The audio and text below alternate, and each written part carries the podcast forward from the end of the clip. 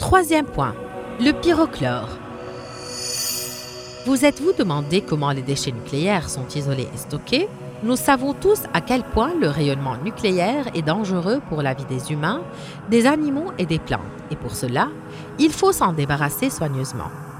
Le héros de cette opération s'appelle le pyrochlore. Le pyrochlore, ou oxyde de niobium, a été découvert pour la première fois en 1826 en Norvège. On le trouve à l'état naturel dans le granit et la pegmatite, qui sont des roches alcalines.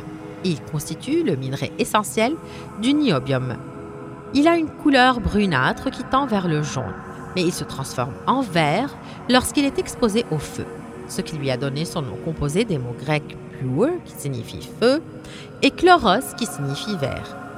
Récemment, des scientifiques ont remarqué que le pyrochlore naturel contient de l'uranium qui a remplacé en partie le niobium et que malgré cela, il résiste au rayonnement nucléaire grâce à la grande solidité de sa structure. Les chercheurs se sont inspirés de cette caractéristique et ont pris l'habitude d'emprisonner les déchets nucléaires dans des cristaux de pyrochlore industriel dans le but de les isoler et de les stocker et protéger ainsi l'homme et la nature de leur effet néfaste.